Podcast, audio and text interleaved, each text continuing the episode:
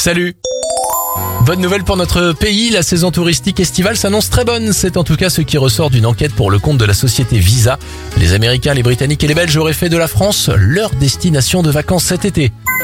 La très bonne idée du jour nous vient des lycéens de Saint-Maur-des-Fossés dans le 94. Ils ont réussi à fabriquer un vélo chargeur de téléphone.